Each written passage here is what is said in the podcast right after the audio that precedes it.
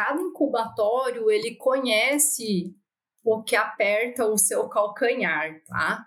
Então, ali no sul, que nem Paraná, Rio Grande do Sul, Santa Catarina, a gente sabe que a incubação do verão não é incuba, igual à incubação do, do inverno, porque a gente tem muita diferença climática que acaba interferindo no desenvolvimento embrionário inicial, na qualidade que chega o nosso embrião no, na sala de ovos, né? Então a gente sabe que no inverno a gente precisa dar umas horas a mais, o pintinho atrasa um pouquinho mais, tem toda essa questão de ambiência. Então, cada incubatório vai conhecendo os seus pontos.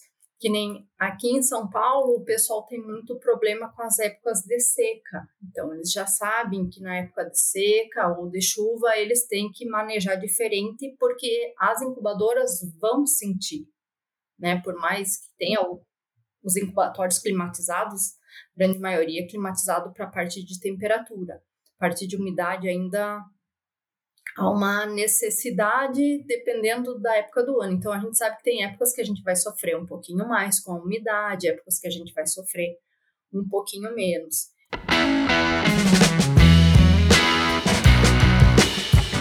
Olá pessoal, Bem-vindas e bem-vindos a mais um episódio do Aviário Podcast. Eu sou Catarina Stefanello e hoje eu tenho o prazer de conversar com a Renata Steffen.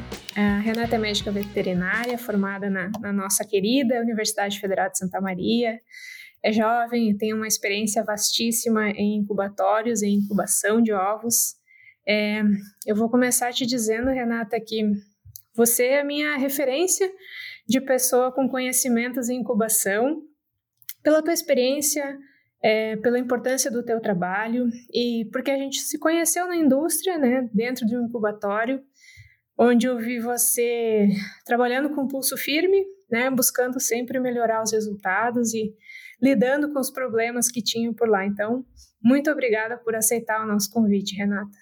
Não, eu que agradeço, Catarina, pelo convite, por esse nosso bate-papo. Acho que é sempre bom estar tá, tá conversando sobre a avicultura e como faz tempo que a gente se conhece, acho que vai dar um bate-papo muito legal. Ótimo.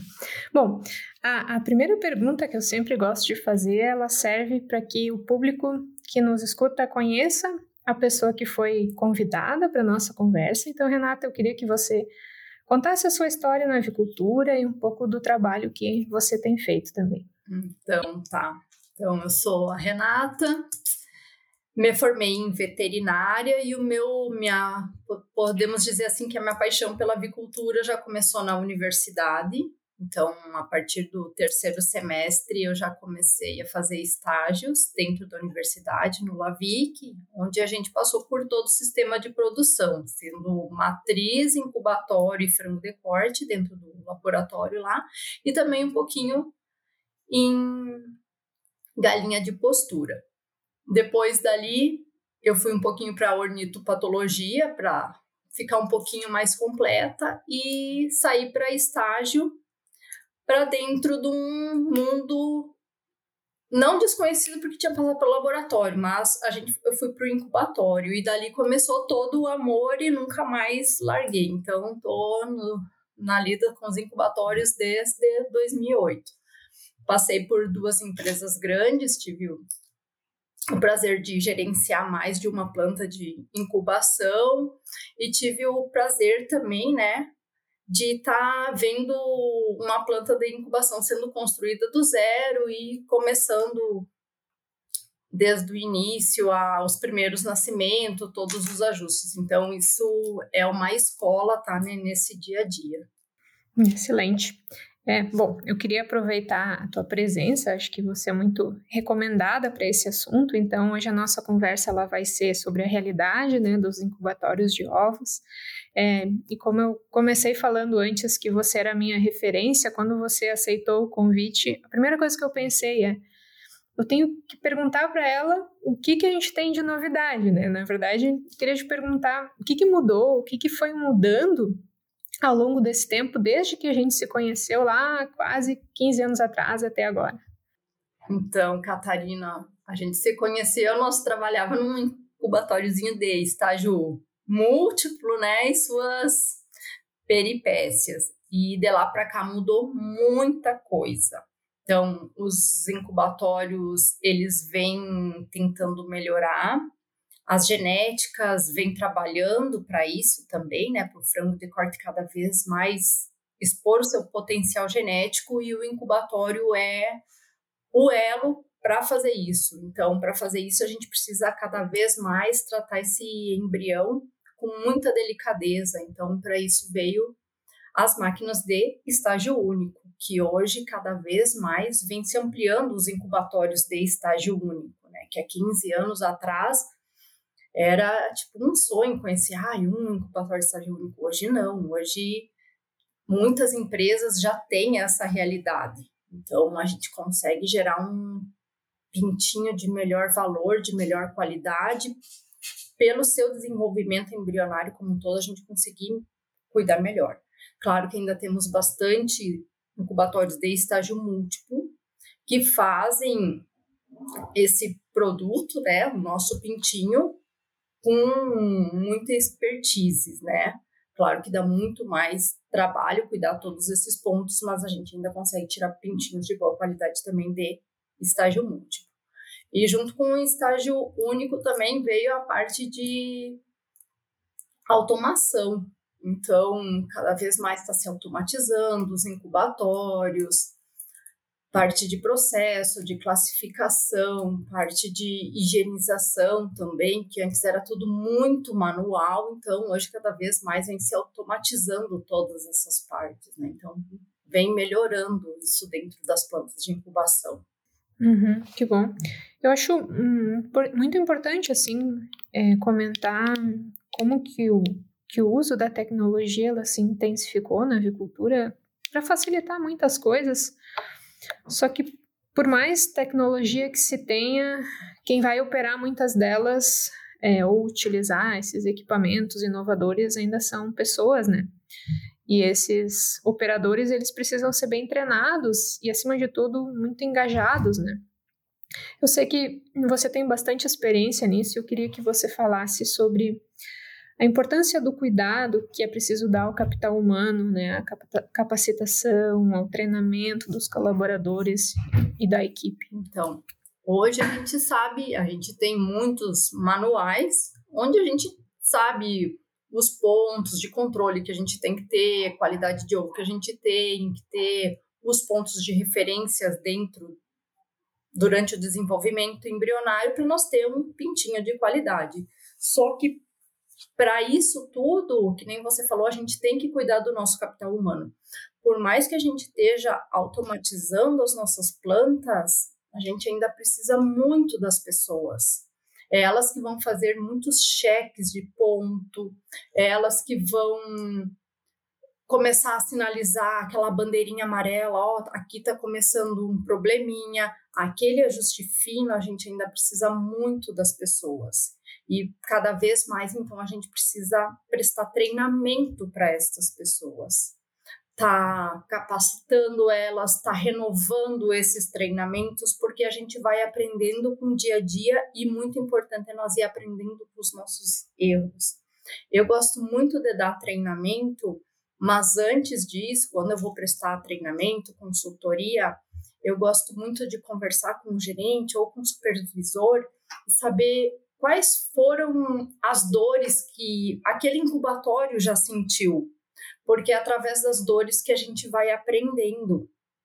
E é dali que a gente vai tirando a, cap a capacitação dos nossos funcionários, né? Então, muitas vezes a gente tem que usar a nossa própria dor que nós sentimos dentro da planta, alguma coisa que aconteceu para não acontecer mais. E é legal que a gente vai trocando experiências entre eu consigo trocar mais experiência entre incubatórios, a saber que um já sentiu isso, outro já sentiu isso, e passando entre eles para melhorar isso, para que eles não sofram isso de novo, né?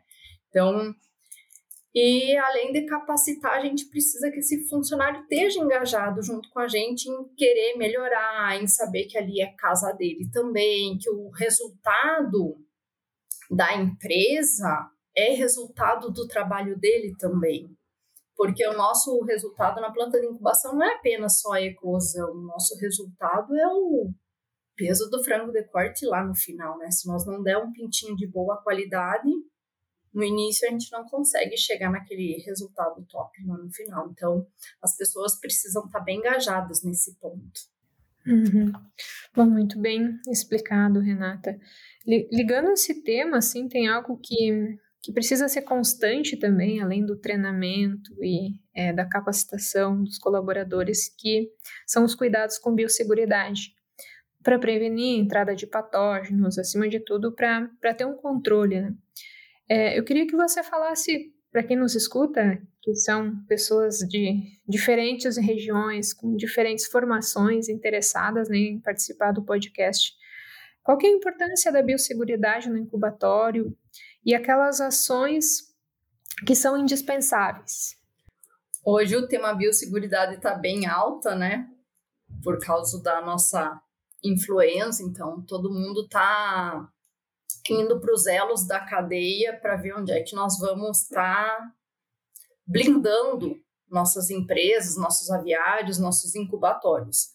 O incubatório, ele é um que ele nunca pode baixar a guarda da biosseguridade, porque o incubatório, ele é o ponto de encontro dos ovos de todas as matrizes, seja da unidade ou seja do incubatório que compre os ovos.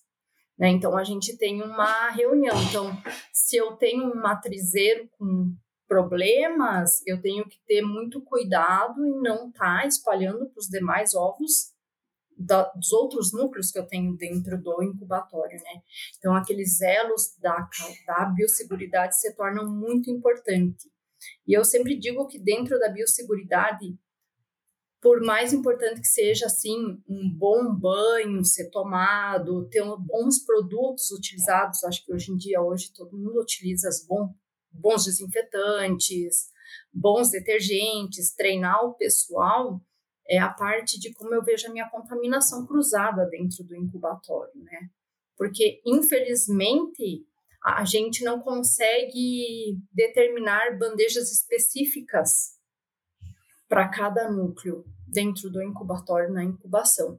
Então, a parte de higienização, a parte de contaminação cruzada dentro da planta, isso tem, eu acho que é o principal ponto dentro da biosseguridade para nós ter um produto de qualidade lá no final para o nosso pintinho de corte, né? Eu acho que a gente poderia entrar um pouco nesse aspecto também da limpeza e desinfecção. É, para você falar aqueles principais pontos de controle, a gente acrescentar isso na nossa conversa também. Claro, dentro eu é uma parte que que me encanta a parte de limpeza e desinfecção. Eu acredito que para ter um pintinho de qualidade, apesar de ter que cuidar toda a parte de produção, um ovo de qualidade, temperatura adequada, umidade, perda de umidade durante a incubação, rendimento do pintinho, a gente precisa de uma boa qualidade sanitária dentro do incubatório, né? Então, nós temos que manter sempre focado as nossas monitorias sanitárias, né? Cada um tem que se desenvolver o seu protocolo de monitoria, se vai fazer suave para pesquisa de coli, suave para pesquisa de salmonela, e eu acredito que tem alguns pontos que sejam sempre vantajosos estarem sendo realizados, como mesa de classificação de ovos, bandejas de incubação, nascedor, caixa de eclosão. Então, tem pontos que eles devem se repetir independente da unidade produtora. São pontos de contaminação cruzada muito forte dentro do incubatório, que exige um pouquinho mais de atenção na hora da higienização e da desinfecção como um todo, né? Uhum. Eu estava aqui pensando que um objetivo da biosseguridade, da limpeza e desinfecção é a qualidade, né? É, é ter um produto de excelência, é bater as metas né, do incubatório. Então, eu queria te perguntar, é, para que você falasse um pouco sobre qualidade, porque esses pintinhos que nascem no incubatório, eles têm um destino, né? Então, como que eu avalio qualidade? Por que nós buscamos tanto qualidade? Então, o que, é, o que a gente mais quer é que, para nós no incubatório, é que o pintinho esteja uma mortalidade baixa, né? Aos sete dias, e um alto ganho de peso até os sete dias. Então, essa é uma meta indireta do incubatório, né, que ele avalia quando eu estou falando em qualidade de pintinho, tá? Então, nada mais é. Ah, eu, eu sou um, eu sou uma planta que vou fazer o meu pintinho ser alojado cedo. O que, é cedo? Ah, ele vai nascer e já vai alojar. Então, eu vou ter certos cuidados. Então, eu tenho que ter um pintinho mais enxuto, eu tenho que ter um pintinho de rendimento de 68% a 69%, que ele já é um pintinho mais alerta. Eu tenho que cuidar como que tá esse botãozinho, o umbigo do pintinho. A gente diz que o pintinho bom não tem umbigo. Então eu vou perceber, ah, meu, meu pintinho tá com um pouquinho mais de umbigo preto. Ah, como é que é a característica? Ah, é um botão preto. Ah, então eu vou dar uma cuidada como é que tá a minha temperatura de final de incubação, como é que tá a minha temperatura de nascedor. Ah, não, eu estou começando a observar que os meus pintinhos têm muito fiozinho. Então eu já vou pensar, opa, fiozinho está mais ligado à umidade. Então vou ver como é que está minha perda de umidade durante a incubação, como é que está uma umidade dentro do nascedor. Então, dependendo do da minha dor, eu vou ter que olhar para dentro do meu processo, né? O pintinho, ele já é o nosso produto pronto. Ele vai nos dizer aonde é que a gente pode estar tá melhorando o nosso processo. Ah, não, eu sou um incubatório que eu vendo pintinho, meu pintinho vai para longe, certo? Então, eu tenho que adequar o meu produto para o meu cliente. Então, ah, se eu tenho um pintinho que vai para longe, eu já não posso fazer um pintinho mais enxutinho, que nem 67, 68, porque senão ele já vai chegar no meu cliente um pouquinho mais desidratadinho, né? Então eu já tenho que pensar, se é um pintinho que vai viajar 12, 13 horas, então eu tenho que ter um pintinho com 70% de rendimento, 71. Então isso vai me reverter lá nas horas de incubação, tá? Qual é o meu período de saque, qual é a minha janela de nascimento para mim fazer esse pintinho ter esse rendimento de 70. Então, o pintinho, como eu disse, já é o nosso produto final. Dali nós vamos observar ele e ver dentro do, do, processo de desenvolvimento embrionário como um todo, desde a hora da incubação até a hora de saque, onde que a gente pode estar tá mexendo para estar tá melhorando a qualidade dele. Tá? Então vai depender muito das características que nós observar nele, nós vamos estar tá indo ver. Se é uma temperatura, se é uma umidade, se é uma janela de nascimento mais aberta ou mais fechada, se ele precisa um pouquinho mais de horas de incubação. Tá? Então, são variáveis que a gente tem que ir olhando devagarinho. Fiquei aqui pensando, eu sei que a, a realidade dos, dos, nossos incubatórios no Brasil elas são variáveis, né? É, as próprias linhagens, é, os equipamentos, né? O pessoal que trabalha, a gente tem uma variação muito grande tem uma principal que é a parte de temperaturas também, né? Como eu lido no incubatório lá no Pará é totalmente diferente do incubatório lá do Sul, até por divergências de temperatura, inverno, verão, primavera, isso também causa muita diferença. Mesmo nas, os efeitos das granjas, né? Eu, eu ia te perguntar justamente isso, né? Para falar quais são os problemas que mais aparecem, ou então o que, que influencia mais nessa diversidade gigante que a gente tem, porque aí torna tudo muito complexo, né? O incubatório é um local extremamente complexo que junta as complexidades de vários outros setores também. Verdade. E cada incubatório, ele conhece o que aperta o seu calcanhar, tá? Então, ali no sul, que nem Paraná, Rio Grande do Sul, Santa Catarina, a gente sabe que a incubação do verão não é incuba, igual à incubação do, do inverno, porque a gente tem muita diferença climática que acaba interferindo no desenvolvimento embrionário inicial, na qualidade que chega o nosso embrião no, na sala de ovos, né? Então a gente sabe que no inverno a gente precisa dar umas horas a mais, o pintinho atrasa um pouquinho mais, tem toda essa questão de ambiência. Então, cada incubatório vai conhecendo os seus pontos. que nem aqui em São Paulo, o pessoal tem muito problema com as épocas de seca. Então, eles já sabem que na época de seca ou de chuva, eles têm que manejar diferente, porque as incubadoras vão sentir, né? Por mais que tenha os incubatórios climatizados, grande maioria climatizado para a parte de temperatura. A parte de umidade ainda há uma necessidade dependendo da época do ano. Então a gente sabe que tem épocas que a gente vai sofrer um pouquinho mais com a umidade, épocas que a gente vai sofrer um pouquinho menos. E para isso eu acho muito importante cada incubatório ir criando as suas os seus estándares e conhecendo. E para isso é muito importante a parte do embryo diagnóstico. Então, a gente não deve fazer o embriodiagnóstico só quando nós temos problemas. Ah, não nasceu, a eclosão era para ser de 87 e nasceu 84, vamos quebrar para ver o que, que aconteceu. Eu acho que é muito importante sim, mas a gente deve conhecer qual que é o nosso padrão. Quando a gente quebra o êmbrio todo dia, a gente vai estipulando um padrão do que é correto e do que não é correto, e a gente consegue criar um, um banco de dados que a gente vai passar a conhecer o nosso incubatório nas diferentes épocas do ano, quando a gente tem essa variação. Ah, eu sei que no inverno eu vou ter um pouquinho mais de bicado vivo ou bicado morto, então eu posso ir me preparando através daqueles meus dados para tentar melhorar ano a ano. Então, a gente tem algumas ferramentas, né, que nem eu falei, o do Embrio, que vai nos ajudar a melhorar esses, esses pontos que a gente tem. Sim. É, falando dessa complexidade que nós temos, é, ao mesmo, isso requer que a gente tenha muita comunicação, né?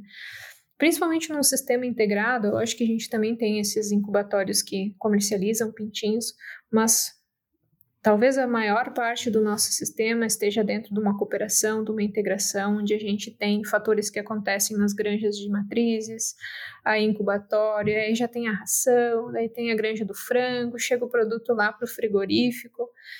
É, qual é a importância da comunicação entre esses setores para melhorar os resultados? Como que você vê isso assim na participação, principalmente do incubatório? Né? Essa é uma. É, é, a. Como é que eu posso dizer? A resposta de ouro que todo mundo quer saber, né? Porque a comunicação, ela é. Ela é difícil porque cada pessoa tem o seu método de comunicação, tem o seu método de entender, né? E o incubatório, ele está no meio da cadeia. Ele tá ele é ele tá ali recebendo os ovos da matriz, então, o incubatório é o cliente da matriz e o incubatório tem que expedir para o frango de corte, né? E cada um quer coisas diferentes e o incubatório tem que tentar se adequar, que nem ah, o frango de corte que é o pintinho mais uniforme possível. Nós temos ferramentas para fazer isso? Temos, mas nós temos que ajudar desde uma recria bem feita lá da matriz para nós ter uma uniformidade boa lá no frango de corte, né? E assim por diante. Então, a, a comunicação ela é primordial entre, entre todos os elos. E eu acredito hoje, andando nas empresas, que essa comunicação já está muito melhor de 15, 20 anos atrás. As, há mais. Não que antes não fosse transparente, mas há mais ajuda entre, entre os elos. Então, quando um elo tem problema, já é comunicado para o outro ir se preparando, porque não adianta, é uma cadeia, não tem como parar o problema no meio. Então a gente tem como amenizar esse problema, né? Se todo mundo trabalhar junto, fica muito mais fácil. Sim. Para você que está dentro de vários incubatórios há bastante tempo e vendo realidades diferentes, tem alguma coisa que você diria assim, como que você vê o futuro assim, de tudo aquilo que foi feito e o caminho que a gente está é, trilhando assim na nossa avicultura do Brasil? Eu vejo que nós estamos num caminho ainda longo para se percorrer, mas já foi percorrido muita coisa. Ah, o estágio único veio e se não tem volta. Tá? Ele, Ele é melhor por diversas razões, né? Principalmente parte de biosseguridade. Então, nós temos o um modelo tudo dentro, tudo fora ali. E a parte de automação também, isso contribui muito para a parte de, de incubatório, parte de mão de obra também. Isso a gente sabe que cada vez mais está difícil a parte de mão de obra, então a parte de automação contribui muito. E ainda a gente tem bastante a melhorar. Tá? Claro que com tudo isso, treinamento, procedimentos, né, que tem que ser auditáveis. Eu acredito muito na parte de auditoria para melhoria. Quando eu vou auditar um incubatório, eu fico muito contente quando me chamam e dizem, Renata, é para nós ver os pontos que estão para melhorar, porque hoje os supervisores e os gerentes, por mais que eles tentem entrar na planta, eles têm um papel muito administrativo. Então, a gente sabe que cada vez mais está difícil de entrar dentro da planta e fazer aquele trabalho minucioso de estar tá olhando uma temperatura, de ficar observando um nascedor, porque a burocracia vem e reuniões e relatórios e tudo. Então, cada vez mais a gente precisa estar tá olhando para a produção também, né? Então, a gente tem que ver, tentar balancear bem isso Sim. Bom, a gente já está chegando mais para o final da nossa conversa, mas eu, eu queria aproveitar a tua presença assim como uma forma também de incentivar que as pessoas se interessassem por essa área, né?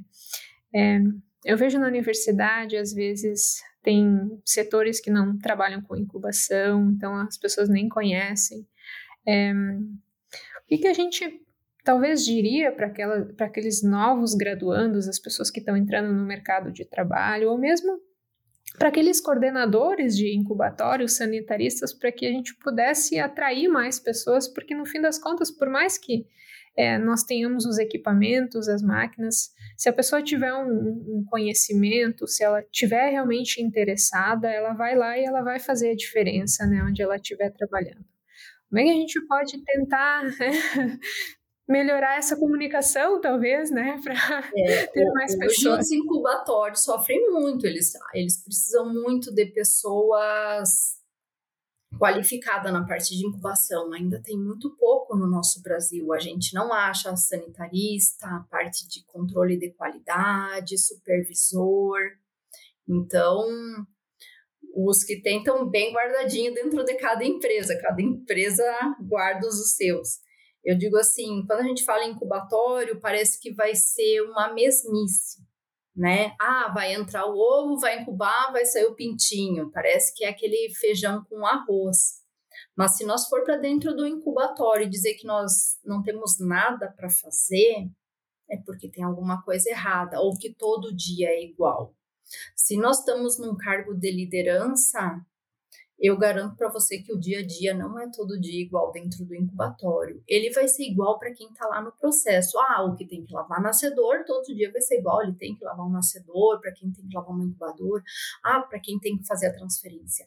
Mas para quem está no cargo de liderança, controle de qualidade, supervisor, não. Sabe que cada dia é uma batalha, porque é alguma coisa que acontece, é uma contaminação que aumenta inesperado, é um pintinho que sem querer atrasa, é um estoque que aumenta.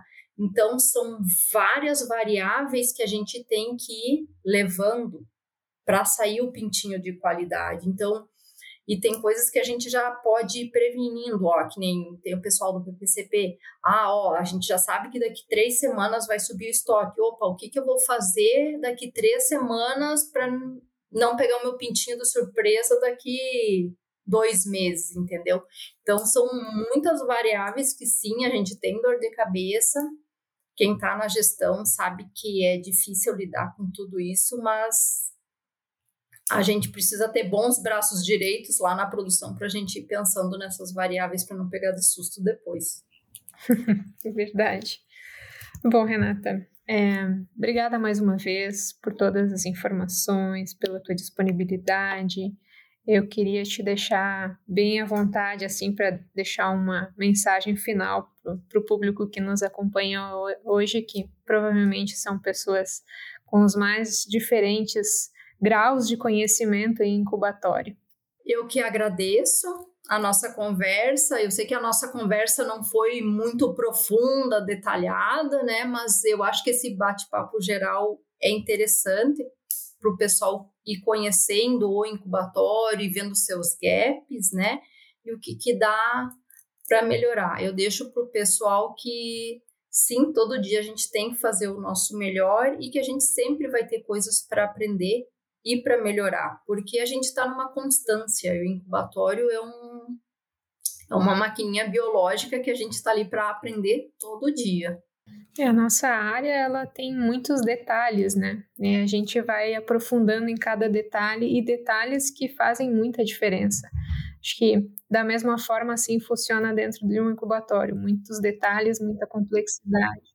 Com certeza. E tem coisas que vão mudando, né? Ah, que nem quando nós entramos, né, Catarina, 15 anos atrás, nós falava, ah, uma perda de umidade tá bom entre 10 e 11%. Hoje, quando a gente fala perda de umidade 10 e 11, a gente já não quer mais, a gente quer 12 e 13.